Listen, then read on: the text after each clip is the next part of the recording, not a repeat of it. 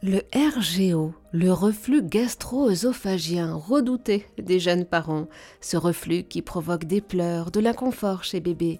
Pour en parler et nous conseiller, avec nous, la pétillante Alexia Poirier, infirmière puricultrice et autrice de la plateforme numérique Parlons Bambin. Bonjour Alexia. Hello Eva. Dites-nous, on peut rêver, mais existe-t-il une technique magique pour aider bébé à s'endormir alors qu'il a du reflux?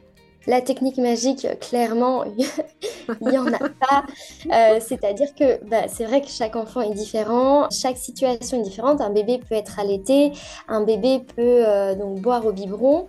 Selon ces différentes situations, on va avoir des, solutions différentes, comme par exemple euh, bah, fractionner un peu plus les mises au sein si possible, donner dans une position différente. Parfois, les mamans ont un réflexe d'éjection fort du lait qui va en fait surprendre le bébé. Le lait arrive trop vite dans la bouche et le bébé en fait va pas savoir gérer euh, comment avaler, va peut-être avaler de l'air et donc euh, parfois le fait de tirer le lait au tire-lait, ça va soulager ce, réflexe d'éjection et les mamans vont donc pouvoir donner euh, un rythme plus naturel la tétée.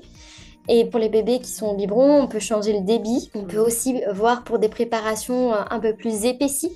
Donc c'est-à-dire que le bol alimentaire va, donc moins remonter. Et puis ensuite, euh, pourquoi pas euh, en parler avec le médecin ou le pédiatre, mais il existe euh, des plans inclinés pour pouvoir légèrement rehausser bébé pour qu'il puisse avoir une position donc sur le dos quand même confortable et redressé pour limiter les reflux sur la nuit.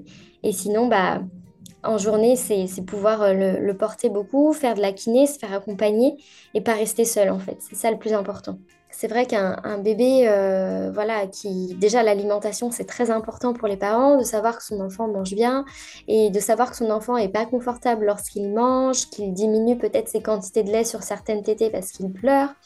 Ça peut être très anxiogène.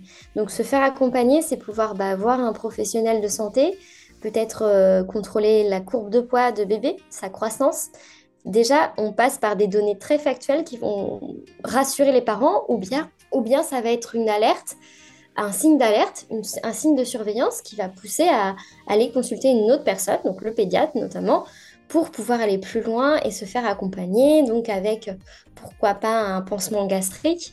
Donc en pansement gastrique, il existe, euh, sans, vouloir citer euh, de laboratoire ou de marque, euh, Gaviscon, qui est très utilisé dans ces situations-là.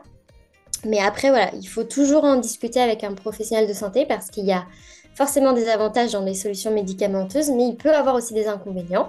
C'est la balance bénéfice-risque et c'est pour ça que chaque euh, thérapeutique doit être adaptée à, chaque enfant, chaque situation. Mais aussi, voilà, les pleurs, euh, pouvoir verbaliser tout ça, c'est hyper important. en tant que jeune parent, ne pas se sentir coupable, c'est important. Donc, pouvoir aller consulter en PMI une infirmière puricultrice juste pour relâcher la pression. Euh, parce que parfois on n'a pas tous le même rapport aux pleurs et ça peut être difficile à vivre. Et y a-t-il des aliments qui favorisent ou qui, à l'inverse, permettent d'éviter de, de réduire le reflux? Alors c'est vrai que c'est hyper intéressant comme question. En termes d'aliments, quoi qu'il arrive, ce qui est adapté aux, nourrissons euh, et exclusivement jusqu'à 6 mois, c'est son lait. Donc euh, quand les mamans culpabilisent parce qu'elles allaitent euh, et que leur bébé a quelques régurgitations ou un reflux compliqué, le plus important c'est de les soutenir parce que ce n'est pas à cause de leur lait. Le lait maternel est le, enfin, est le lait le, plus adapté qui soit pour son bébé parce qu'il s'adapte aussi à sa croissance. Il est enrichi en vitamines, en pro probiotiques, prébiotiques et en anticorps. Et ça, on les retrouvera pas, les anticorps, dans les préparations pour nourrissons. Par contre, j'entends souvent euh, les mamans, est-ce que je peux changer mon régime alimentaire pour que mon lait euh, hmm. soit, par exemple, euh, on entend souvent les protéines de lait de vache, par exemple. Donc au jour d'aujourd'hui, il n'y a aucune euh, étude scientifique euh, qui prouve euh, scientifiquement voilà cette théorie. Cependant, c'est vrai que en discutant avec des mamans, en accompagnant des mamans allaitantes, il y en a quelques-unes qui notent des, des, améliorations suite à une éviction de par exemple de protéines de lait de vache, mais ça peut être une éviction de fibres, donc tout ce qui est tout ce qui est haricots verts, tout ce qui va être très riche en fibres. Et au contraire, d'autres mamans qui n'ont pas vu de différence. Donc déjà qu'avoir un bébé qui a un reflux et qui pleure beaucoup, c'est contraignant. Le fait de même pas se faire plaisir ou de se contraindre dans l'alimentation, parfois la maman est encore plus peinée. Donc c'est vrai que si on voit pas vraiment d'amélioration, il faut que les mamans puissent se faire plaisir, déjà qu'elles n'ont pas toujours le temps de bien manger. Hmm. Donc ça, voilà, j'insiste là-dessus. Après, pour euh, les bébés qui sont donc euh, euh, nourris avec des préparations pour nourrissons, donc les laits infantiles, on peut donc changer le type de lait avec des épaississants, des épaississants qui vont épaissir dans le biberon directement ou des épaississants qui vont épaissir dans le dans le dans C'est la même chose, il faut pouvoir se faire aiguiller parce que euh, certains des épaississants vont avoir un impact direct sur le transit de bébé. Donc parfois, on va améliorer le reflux, mais en fait, on va, on va créer peut-être plus de coliques, voire de la constipation chez hmm. des enfants. Donc euh, voilà, pouvoir se faire accompagner, une infirmière puéricultrice peut vous aider dans un premier temps si vous n'avez pas, par exemple, de rendez-vous tout de suite chez le médecin ou le pédiatre, parce qu'elles sont aussi formées sur ces questions-là. Donc ça peut être aussi l'occasion de, refaire une prise de poids pour se rassurer sur la croissance de bébé. Et ensuite, on parle beaucoup de la diversification alimentaire précoce. C'est le fait de commencer à diversifier les bébés avant 4 mois. Parce que normalement, la diversification alimentaire, les premiers aliments sont introduits entre 4 et 6 mois. Ça, c'est les recommandations européennes.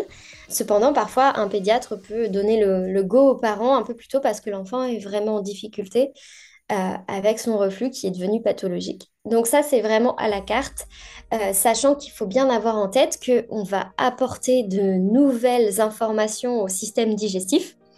Euh, qui était habitué à boire du, à digérer du lait exclusivement. Donc parfois, on pense bien faire en épaississant le bol alimentaire, en apportant des purées, mais attention aux quantités parce que apporter trop de fibres d'un coup, bah, ça peut créer des coliques, de la constipation, un inconfort c'est important aussi de pouvoir euh, bah, poser ces questions à, une personne de confiance en disant, voilà, euh, en racontant les, observations, peut-être en, faisant une pause au départ, euh, si on a donné par exemple la, purée le mercredi, que le mercredi après-midi, la sieste, ça l'a pas fait, bah, peut-être faire une pause le jeudi pour finalement tester et voir si c'était lié à la purée. C'est pas simple.